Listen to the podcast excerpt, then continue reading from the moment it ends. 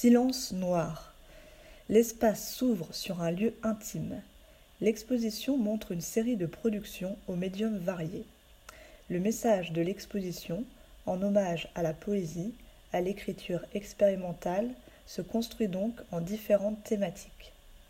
Des thématiques multiples qui se rencontrent autour de plusieurs médiums afin d'élaborer des portes d'entrée différentes. Chacune à leur manière peuvent toucher la sensibilité du visiteur pour conduire à un univers intime et féminin. L'espace donne en effet à voir une réflexion intérieure sur l'existence, le temps, l'éphémère, l'écriture. L'objectif est d'établir un dialogue entre le paysage, la matière, le corps et la nudité. J'ai imaginé un espace divisé en trois parties, trois temps, trois jours inscrits au mur.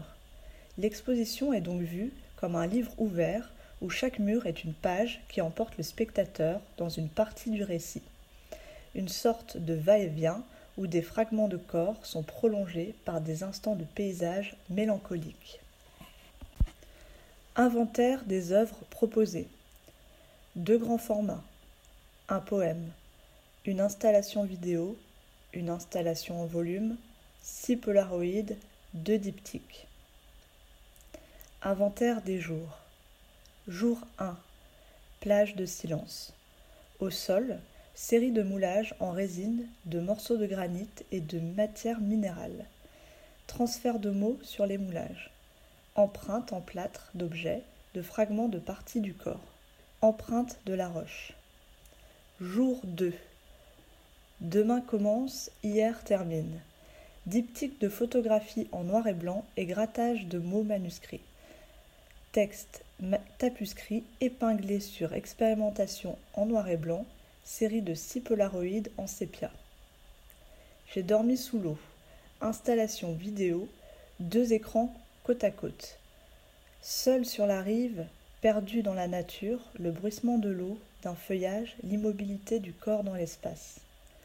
Entrecoupé par de vastes paysages offrant des moments de respiration à ce réseau d'écriture manuscrite, gravée, la vidéo conjugue la vidéo 16 mm, la photographie argentique et l'écriture gravée.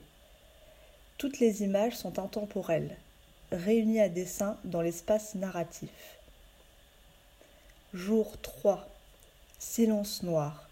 Des motifs à l'allure tantôt de morceaux d'organes, tantôt de fleurs, en arrière-plan tapissent le mur. Sur les motifs se trouvent une photographie, un diptyque à côté, photographie plus scan, sur le mur, dans ce même espace dédié au dernier jour, un photomontage Polaroid plus scan répétitif. Description. Jour 1. Des mots, des phrases, des instants gravés, écrits, inscrits au mur, traversent l'espace d'exposition. Inspiration. Un transfert de mots sur des moulages en plâtre recouvre le sol. Le spectateur déambule. Volume. Lire, Objet fétiche. Une image posée au sol sur l'objet rendu anonyme. Toucher la matière. Jour 2.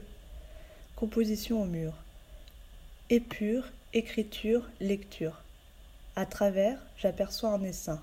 Derrière la peau diaphane, images qui s'autodétruisent, qui vont au-delà de la couche sépia, qui agissent, réagissent aux vibrations du temps. Projection. Sous l'eau, j'étouffe, je suffoque. Trace, écrire au mur, photographier, rayer, abîmer, peindre sur l'image, noir, voir, abîme, surexposition, superposition, surimpression. Jour 3. De l'autre côté, des photographies saturées. De l'autre côté du miroir, du rouge, du bleu, du noir. Saturation optimale. Le végétal et le minéral ensemble. La nature, l'organique, l'organisme. Journal intime, journal ouvert, journal découvert. Des fragments de rouge, des fragments de chair, des bouts de vie, des parcelles de corps.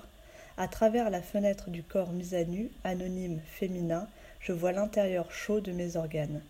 Durant la nuit, des morceaux s'échappent, anomalie qui me triture doucement l'enveloppe. La fleur rose, parfois meurtrie, de mes seins me terrifie, me glace, m'immobilise. Racine noire, silence noir, le vide se diffuse dans mon corps. Il fait nuit dedans, il fait opaque, la fleur se cristallise. Des fragments s'évadent et recouvrent la peau.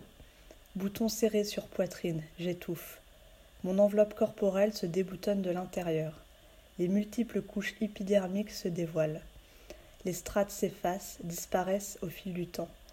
Momie des temps contemporains, femme du printemps éternel, bourgeonnant comme un rhizome, envahissant la matière granuleuse de mon corps, mes visions erronées par une maladie qui n'existe peut-être pas. La nudité, le sang, les menstruations, la douleur, la poésie, la nature, le silence de la photographie. Donner à voir ce qu'on ne voit pas, ce qui est caché par les couches épidermiques, vulnérable et mortel. Un corps féminin, sans vie, stérile, sans nombril, cordon coupé, organes irrigués ou non, blancs comme les coraux arrachés à leur habitat naturel, colorés lorsqu'ils vivent. Non sans rappeler l'écume des jours de Boris Vian, la fleur se propage à l'intérieur du corps féminin rendu anonyme. Comme la métaphore du nénuphar dans l'œuvre de l'écrivain, les images sont empreintes de bipolarité, tantôt séduisantes quand on regarde en surface, tantôt plus sombres quand on tombe dans les profondeurs.